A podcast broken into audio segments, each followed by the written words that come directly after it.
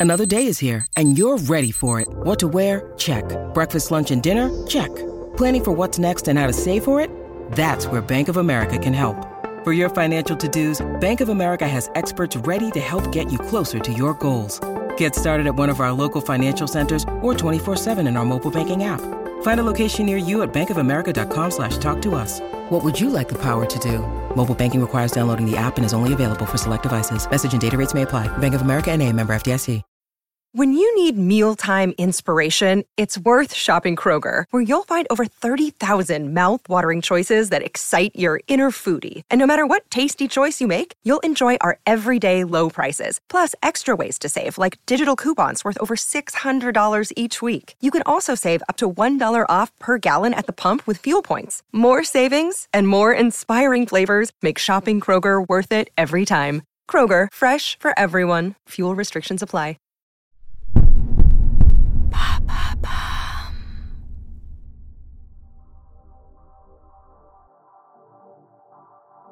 Bonjour à tous, je suis Alice Vacher. Je vous souhaite la bienvenue dans l'empreinte. Nous allons essayer de comprendre ensemble comment les marques d'aujourd'hui s'engagent tout non pour notre planète. Chaque semaine, je reçois donc des start des PDG de grands groupes ou encore des directeurs de la RSE qui m'expliquent comment leur entreprise s'engage pour porter une révolution de l'impact sur notre planète.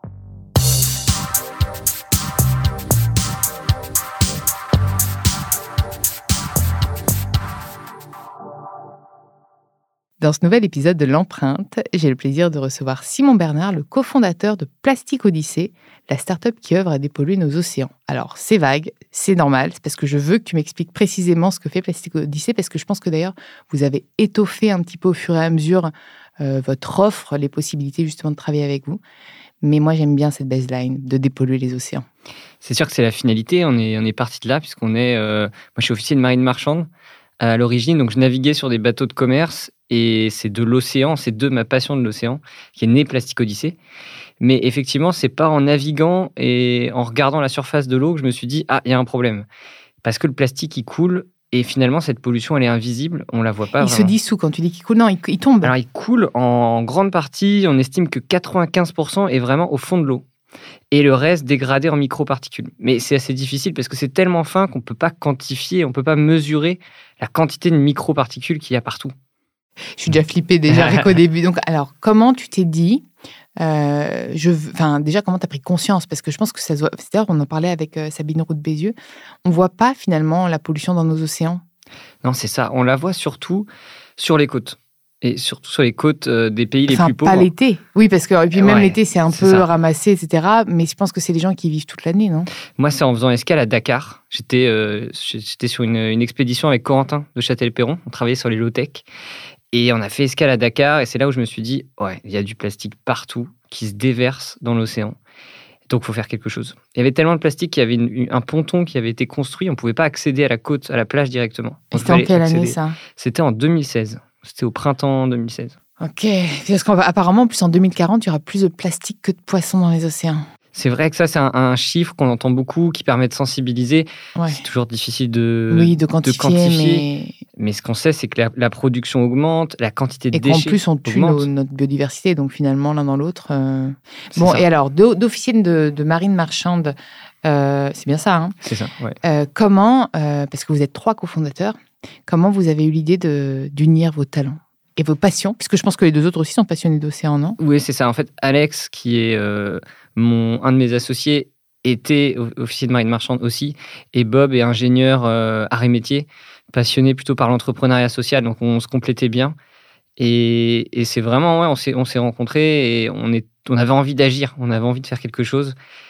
Et moi, c'est ce déclic à Dakar euh, où je me suis dit, bon, il y a du plastique, mais il y a aussi énormément d'ingéniosité. À Dakar, tu peux recycler des canettes d'alu pour en faire des casseroles quasiment à chaque coin de rue. Il y a des gens qui sont capables, avec des moules en sable très basiques, de refaire fondre des canettes et d'en faire un nouvel objet. Depuis 2016 en plus. Depuis, à mon avis, même avant, plus longtemps que ça. toujours peut-être. C'est vraiment des techniques, euh, il y a beaucoup d'ingéniosité. Finalement, c'est dans les pays ou dans les endroits, les environnements qui sont contraints, où il y a peu de ressources, peu de richesses, qu'on innove le plus. Oui, l'économie circulaire, en fait, on parle d'économie dans l'économie circulaire, donc eux, ça leur permet de ne pas perdre les, leurs ressources. Exactement. Et donc je me suis dit, si on fait ça pour l'alu, pourquoi est-ce qu'on ne pourrait pas faire ça pour le plastique? On pourrait euh, transformer cette matière qui finalement a de la valeur. C'est une matière qui est très complexe. C'est pour ça qu'on l'utilise partout. C'est qu'elle a des super caractéristiques, mais on l'utilise mal. Euh, et donc, il faut bah, déjà traiter tous les déchets qui sont là, qui ont déjà été produits. Parce qu'on en a produit 6 milliards de tonnes et il en reste encore 5 milliards de tonnes. Donc finalement, on a encore un héritage énorme réparti un peu partout euh, sur les terres, sur la planète. Et à côté, réduire la, consommation, la production, parce que c'est exponentiel. Donc il faut, c'est un peu ces deux actions, réduire la consommation à la source, mais aussi traiter euh, ces montagnes de déchets qu'on peut voir au Liban, euh, au Sénégal et autres. Et puis en fait, qui sont partout. C'est juste qu'elles sont très visibles là-bas. Et alors, comment, euh, comment vous avez concrètement procédé? Et donc, nous, on s'est dit, enfin, on a, on a vraiment, on aime bien l'axe solution. les, les, plaidoyers, la sensibilisation pour dire il y a une pollution, c'est mal, etc. Euh, nous, on est, on est plutôt des, on est assez cartésiens, on est des ingénieurs, on aime, on aime voir des choses concrètes.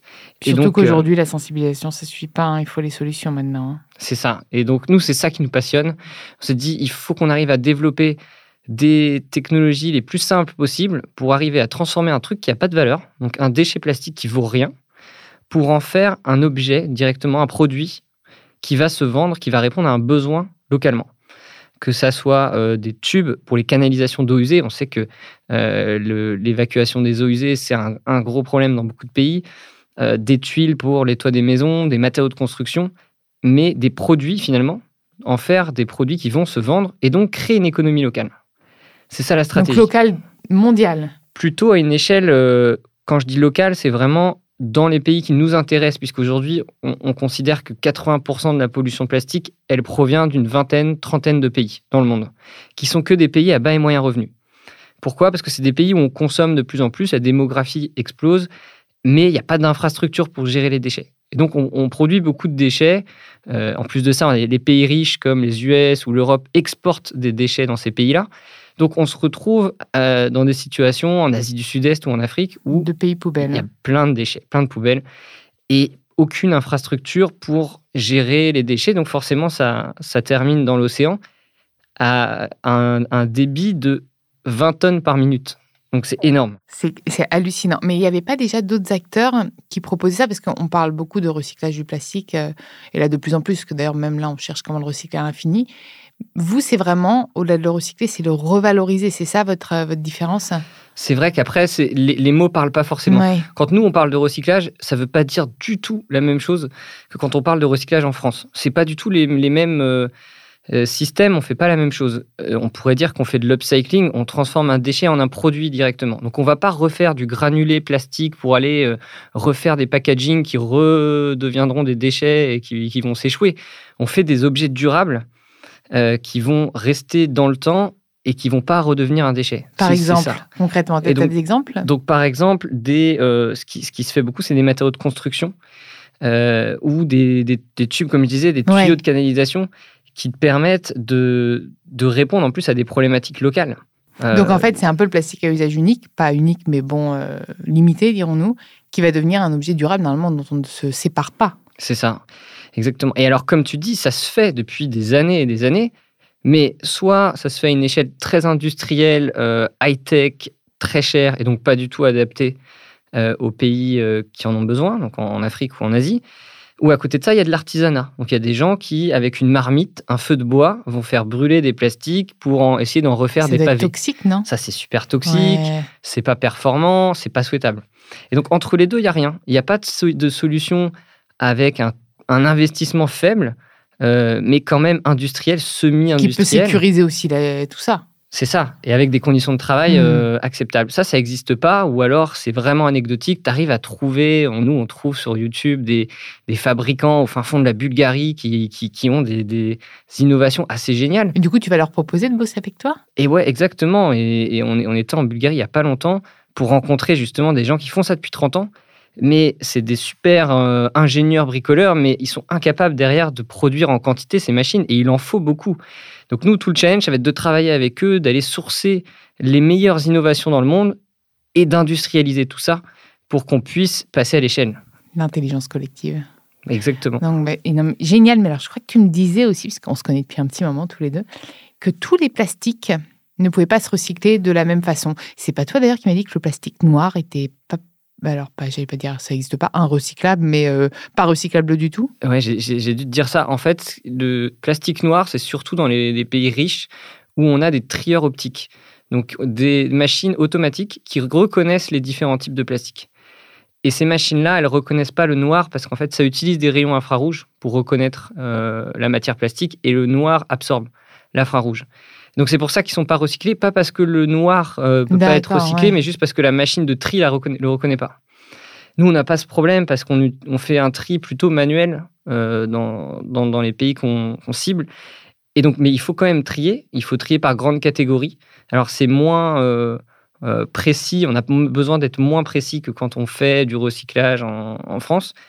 Mais il faut quand même un tri, et ça, en fait, ça se fait assez bien. On arrive à, former euh, des, opérateurs qui, vont trier euh, assez facilement. Est-ce qu'il reste des déchets quand même parfois ou pas? Des choses que vous n'arrivez pas justement à recycler? Il reste des déchets, notamment les, ce qu'on appelle les, les, multicouches, les plastiques complexes, en gros, parce qu'on ne sait pas ce qu'il y a dedans. En général, c'est donc il faut imaginer comme un, sandwich avec un feuilleté, un feuilleté avec plus gourmand, avec plein de de plastique, même de matériaux différents. Il peut y avoir de l'aluminium dedans.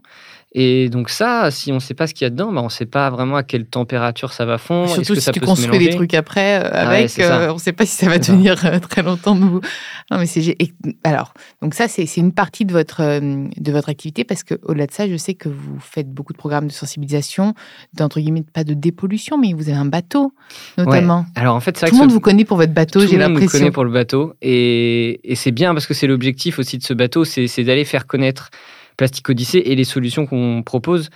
Mais le problème qu'il y a avec ça, c'est que tout le monde pense qu'on dépollue l'océan, qu'on nettoie l'océan. Bah oui. Ce qui n'est pas du tout le cas.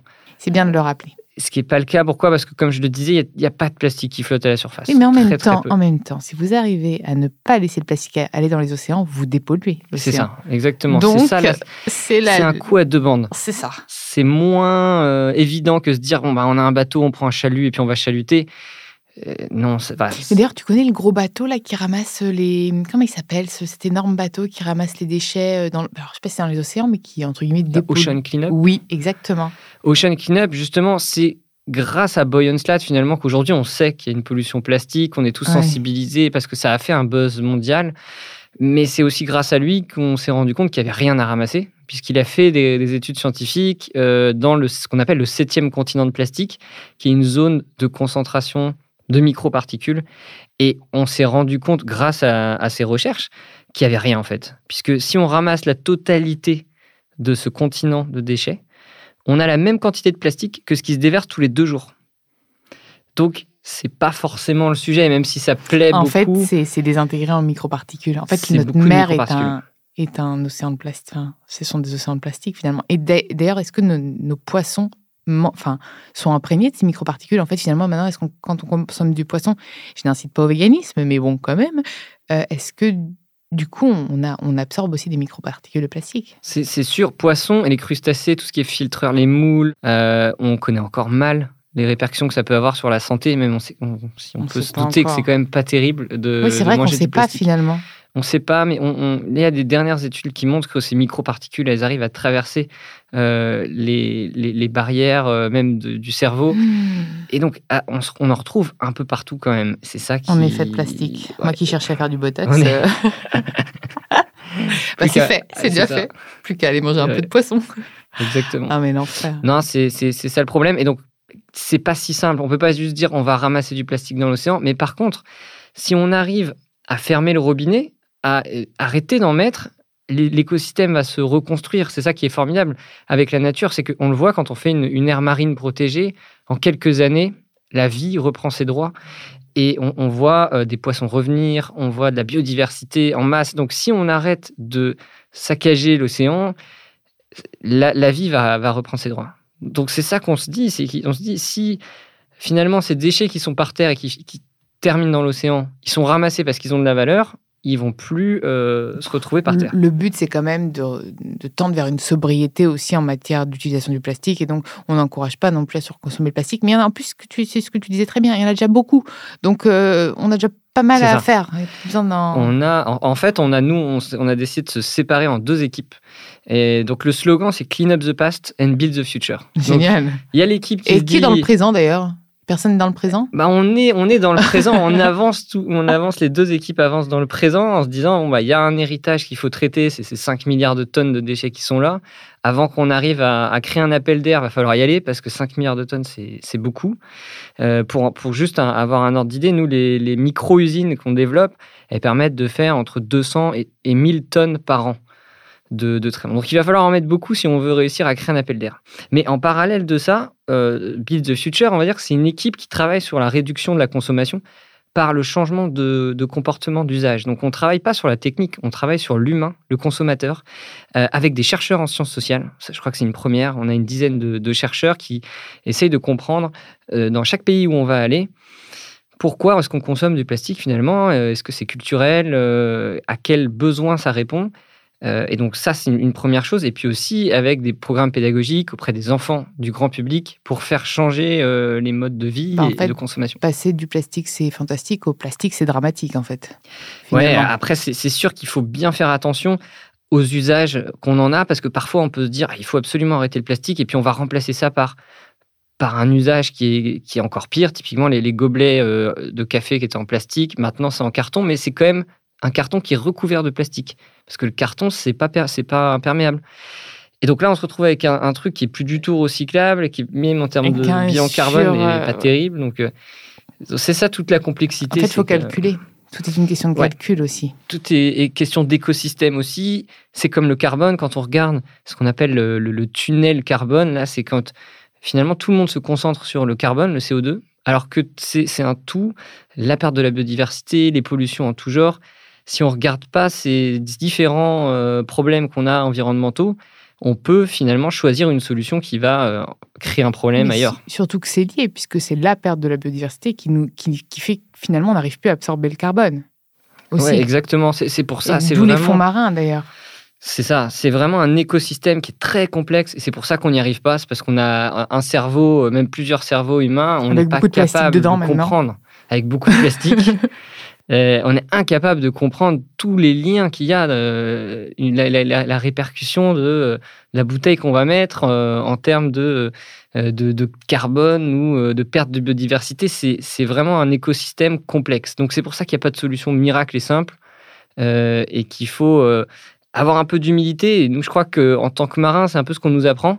Parce que quand on est sur un, même sur un porte-conteneur de 400 mètres, qui est une grosse machine quand même au milieu d'une tempête, on se rend compte que c'est pas l'homme qui, l'emporte et que on est quand même tout petit, même sur des, grosses machines, et qu'il faut une certaine humilité euh, face à la nature. Moi, ce que je dis souvent, on, nous dit 2050, euh, il faut euh, la neutralité carbone. 2030, maintenant, il y en a qui essayent de. 2030, mais. Tu sais que neutralité carbone n'a plus le droit d'utiliser ce terme. L'ADEME a dit que c'était du greenwashing, hein, parce qu'en fait, tu peux pas Enfin, tu peux pas la quantifier. C'est ça. On en parlait là. Mais, mais justement, donc avec l'ADEME, les différents scénarios qu'il y a mm. en se disant est-ce qu'il faut tendre vers de la sobriété ou est-ce que la technologie va nous sauver?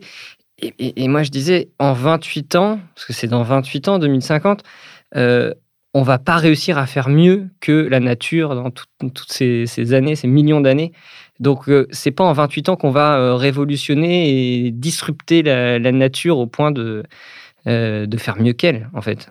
Et donc justement, Build the Future, c'est un peu votre nouveau projet ou c'est déjà un petit peu ancré?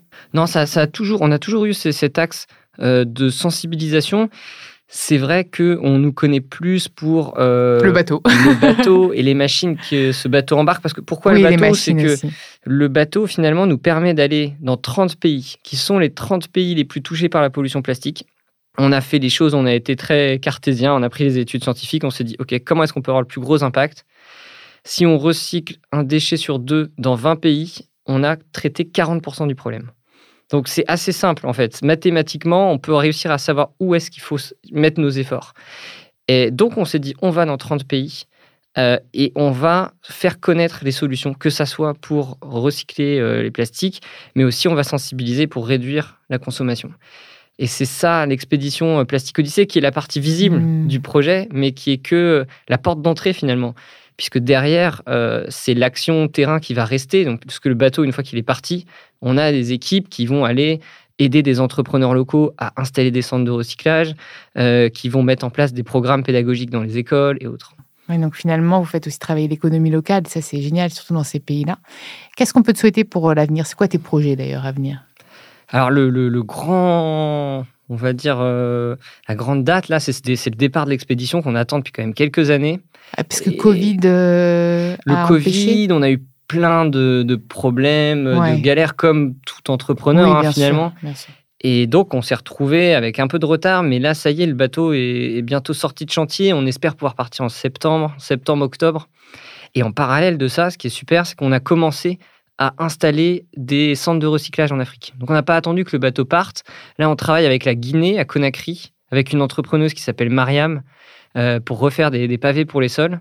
Et on devrait, là, dans les mois qui viennent, installer une usine euh, à Conakry. On travaille avec le Togo, avec la Côte d'Ivoire, avec euh, l'Ouganda. Donc ça, c'est déjà des choses très concrètes qu'on fait avant même que le bateau parte. Et en plus, est-ce que tu vois aussi les constructions qui sont faites grâce à tes, euh, tes matériaux recyclés Alors ça, c'est, ça, ça va être tout le... Ouais, c'est ce qu'on va voir très génial, rapidement. Ça. ça. va être génial de, de voir que... euh, et puis de faire, te faire travailler des gens. Là, Mariam, ça va être une, une dizaine de personnes qui vont, qui vont pouvoir travailler. Et donc ça, c'est, ça, c'est super. Et c'est incroyable de, de voir que même avant que le bateau soit parti, on a des gens quasiment toutes les semaines qui nous contactent. La semaine dernière, on avait euh, quelqu'un du Nigeria qui, euh, depuis 15 ans, recycle euh, des bouteilles plastiques vraiment de manière assez artisanale et nous dit comment est-ce que vous pouvez m'aider à installer des machines euh, et faire encore plus d'impact. Et donc on se dit, quand le bateau va avoir passé trois semaines dans le pays, on va, on va crouler finalement sous les demandes et on va pouvoir aider encore plus d'entrepreneurs. Donc, du coup, si euh, vous nous écoutez dans ces pays-là et que vous recyclez aussi vous-même votre plastique ou que vous souhaitez d'ailleurs vous y mettre, bah, faut, encore harceler Simon. Il a plein de demandes, mais il y en a toujours plus. Hein. Je pense que tu acceptes toujours plus de demandes. C'est ça. Puis on est en train de construire une, sorte de communauté, euh, l'Académie du recyclage, où on va euh, inviter des recycleurs, donc des, futurs entrepreneurs du recyclage, surtout des pays du Sud, à rejoindre cette communauté pour euh, avoir accès à de la formation, euh, à des outils, euh, à de l'échange pour vraiment donner toutes les clés pour que, pour que ces projets réussissent. Et si tu avais un message à passer à nos auditeurs pour conclure le podcast, qu'est-ce que tu dirais?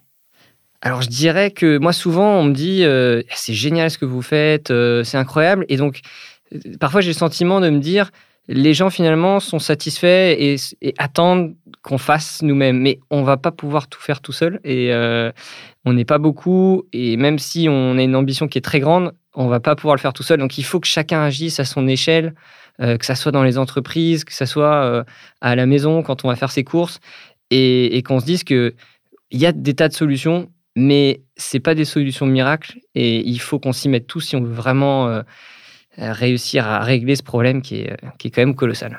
Chaque geste compte. C'est ça.